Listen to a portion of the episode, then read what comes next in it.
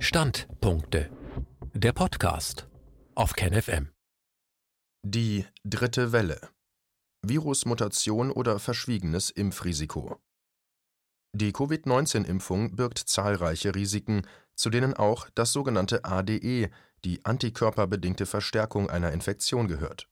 Diese und andere Unwägbarkeiten betreffen außer den Hochbetagten und Pflegebedürftigen auch andere Impfzielgruppen bis hin zu Kindern.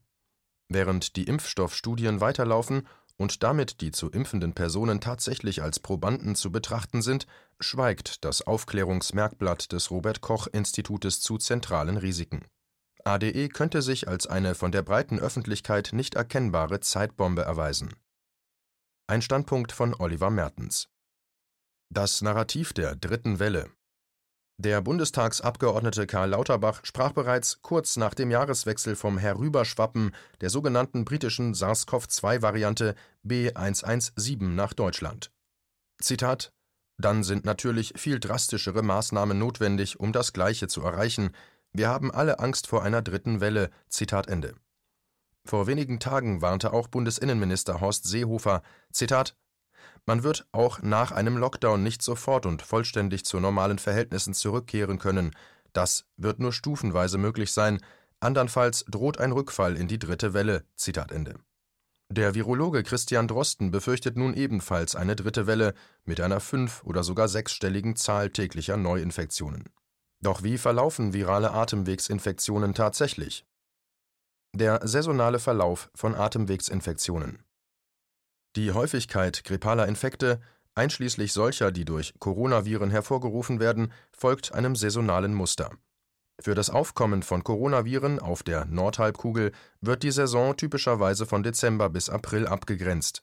Genau diese Saisonalität spiegelt sich auch in den Tabellen des Robert Koch Institutes wider, das eine Historie der testpositiven Quote auf SARS-CoV-2 seit der 10. Kalenderwoche 2020 zum Download bereithält diese Tabelle zeigt im Reiter Testzahlen ein erstes saisonales Maximum der positiven Quote für die 14. Kalenderwoche 2020 in Höhe von 9,01 Prozent, ein sommerliches Absinken bis auf ein Minimum von 0,59 Prozent in der 28. Kalenderwoche 2020 und ein erneutes Wiederansteigen bis auf das vorläufige Maximum von 15,91 Prozent in der 53. Kalenderwoche 2020 Ließe sich dieser Virenzyklus nun einfach mit einer Impfung zum Erliegen bringen? Ein Schreckgespenst für die Corona-Impfung, so titelte der Leiter des Wissenschaftsressorts der Frankfurter Allgemeinen im September 2020 und führte unter anderem aus: Zitat es geht um die Möglichkeit einer sogenannten antikörperabhängigen Verstärkung, abgekürzt ADE (Antibody Dependent Enhancement), gewissermaßen der immunologische Erdrutsch es handelt sich um eine Reaktion des Immunsystems, die praktisch unvorhersehbar bei einigen Infektionen auftreten kann, aber eben auch durch die stark abgemilderten künstlichen Entzündungsprozesse, die eine Impfung nun einmal auslöst. Der Grund ist, dass ADE selbst aus der Immunreaktion des Körpers auf den Erreger oder eben auf den Impfstoff resultiert. Die von B-Immunzellen gebildeten Antikörper, die normalerweise das Virus attackieren sollen, tun genau das Gegenteil. Sie erleichtern dem Virus den Eintritt in die menschlichen Zellen und beschleunigen damit die Vermehrung des Krankheitserregers. ADE verschlimmert die Krankheit, statt sie zu lindern. Zitat Ende. Müsste die Aufklärung der Bevölkerung und insbesondere der zu impfenden Personen demnach nicht auch dieses Risiko umfassen? Die Resolution 2361 2021 des Europäischen Rates vom 27. Januar. So verlangt es jedenfalls auch der Europäische Rat in einer seiner jüngsten Entschließungen. Neben den Forderungen des Rates, dass Covid-19-Impfungen nicht nur freiwillig sein sollen und Nichtgeimpfte nicht diskriminiert werden dürfen, wird auch verlangt, dass nicht nur zu impfende Personen transparente Informationen über die Sicherheit und mögliche Nebenwirkungen von Impfstoffen erhalten. Diese Information ist eine der Grundlagen dafür, dass zu impfende Personen bzw. ihre Erziehungsberechtigten oder Betreuer hinreichend aufgeklärt sind, bevor sie die Einwilligung zu einer Impfung erklären. Informed Consent. Wie verfährt hier aktuell das RKI? Aufklärung durch das Robert Koch Institut. Auf den Internetseiten des RKI ist ein sogenanntes Aufklärungsmerkblatt abrufbar. Zum Zeitpunkt der Erstellung dieses Beitrags in der Fassung vom 11. Januar 2021, das neben anderen enthaltenen Unzulänglichkeiten und Fehlinformationen das ADE-Risiko nicht erwähnt, also die Gefahr der antikörperabhängigen Verstärkung eines künftigen Covid-19-Verlaufes unterschlägt. Die Aufklärung über das ADE-Risiko fehlt, obwohl diese impfbedingten Komplikationen aus der Entwicklung früherer Coronavirus-Impfstoffkandidaten bekannt sind und auch für die laufenden Studien zu SARS-CoV-2-Impfstoffen nicht zuverlässig ausgeschlossen werden können, denn, so amerikanische Forscher im Oktober 2020, Zitat das Fehlen von ADE-Nachweisen in den bisherigen Covid-19-Impfstoffdaten entbindet die Forscher nicht davon, das Risiko einer verstärkten Erkrankung der Teilnehmer an Impfstoffstudien offenzulegen. Und es bleibt ein realistisches, nicht theoretisches Risiko für die Probanden. Zitat Ende. In diesem Zusammenhang muss auch darauf hingewiesen werden, dass weder die Zulassungsstudien von BioNTech Pfizer noch diejenigen von Moderna abgeschlossen sind. In den Zulassungsunterlagen heißt es wörtlich: Zitat dieses Arzneimittel wurde unter besonderen Bedingungen zugelassen.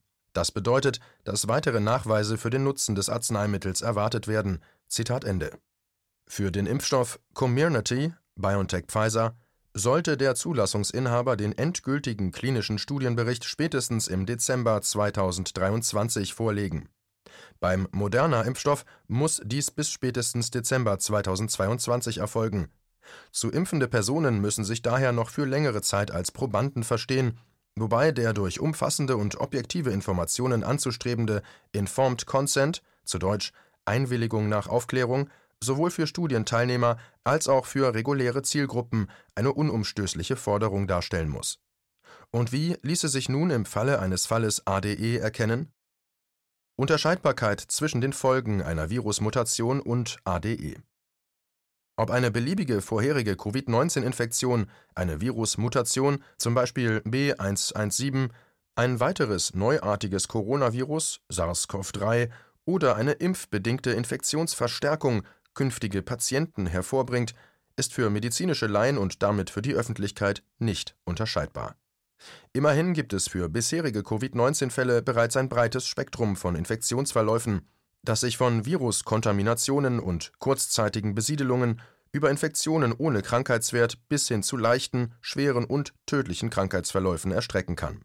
Dazu kommt, dass inzwischen beim Umgang offizieller Stellen mit Todesfällen im Nachgang zu Impfungen festzustellen ist, dass vermeintlich zuvor erfolgte Covid-19-Infektionen als amtliche Todesursachen dokumentiert werden, anstatt aufgrund der konkreten Umstände in einem Pflegeheim im Landkreis Miesbach beispielsweise sieben Tote unter 34 Geimpften, also etwa jede fünfte Person, der enge zeitliche Zusammenhang zwischen Impfung und Tod, keine Erwähnung von Autopsien zur Ermittlung einer genauen und objektiven Todesursache, den Zusammenhängen wirklich auf den Grund zu gehen.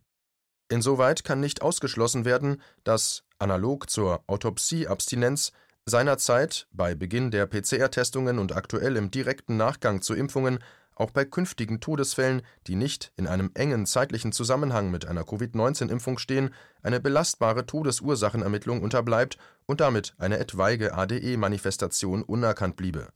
Aber welche Tragweite hätte ein ADE-Effekt bei Covid-19-Impfungen? ADE ist ein Thema nicht nur für die aktuell Geimpften.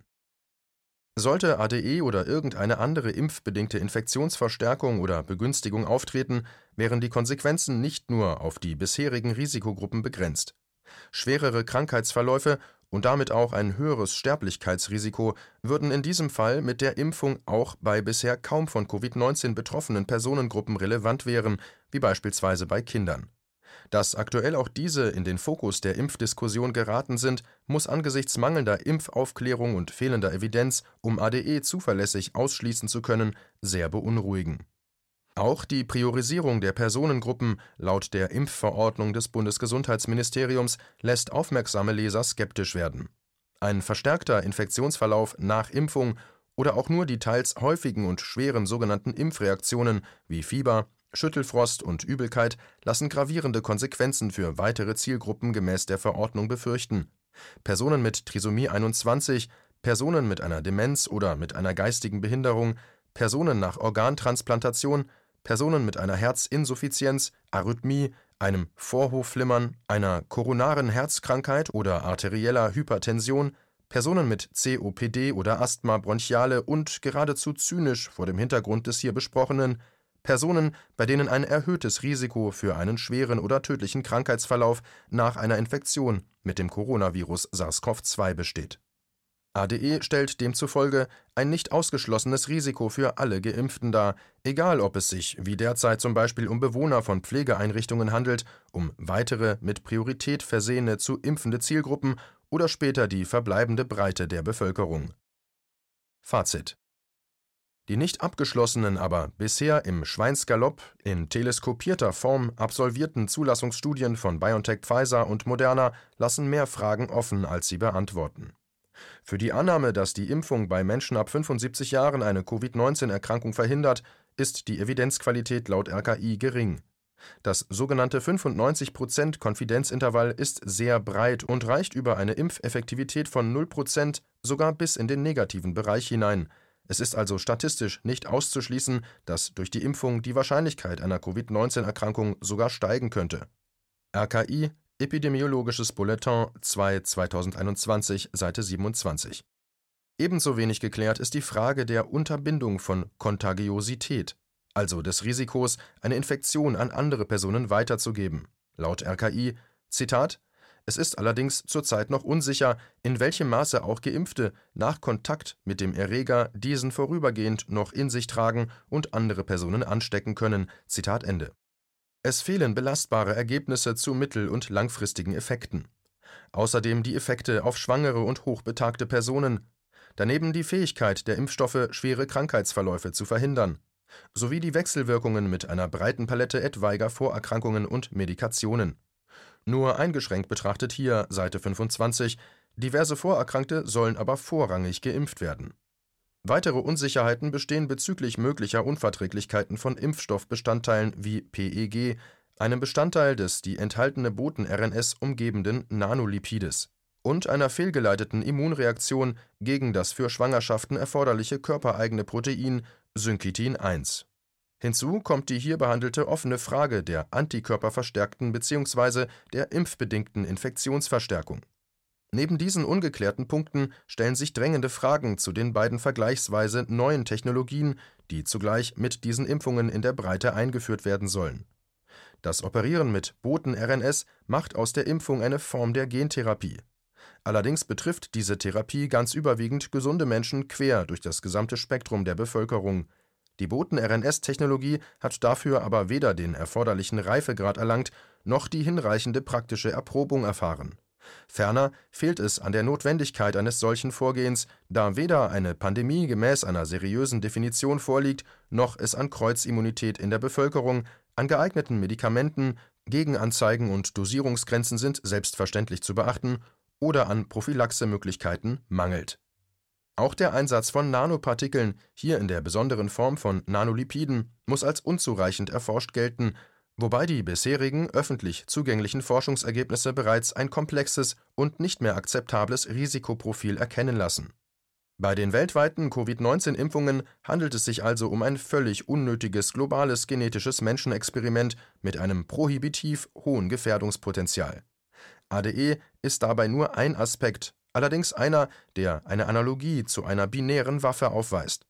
Während der ADE-Effekt nicht zum Tragen kommt, solange nach einer Impfung erste von zwei Komponenten, keine Infektion mit dem Wildvirus erfolgt und während eine natürliche Virusinfektion, zweite Komponente, ohne vorausgegangene Impfung keine anormalen Verlaufsformen erwarten lässt, führen Impfung und spätere natürliche Infektion im Falle von ADE dazu, dass sich nunmehr die Wirkung vergleichbar der einer binären biologischen Waffe entfaltet. Der unter Umständen große zeitliche Abstand zwischen Impfung und späterer natürlicher Infektion kann dazu beitragen, dass dieser Wirkungszusammenhang von der Bevölkerung und den Betroffenen nicht erkannt wird und von den dafür Verantwortlichen nicht offengelegt werden muss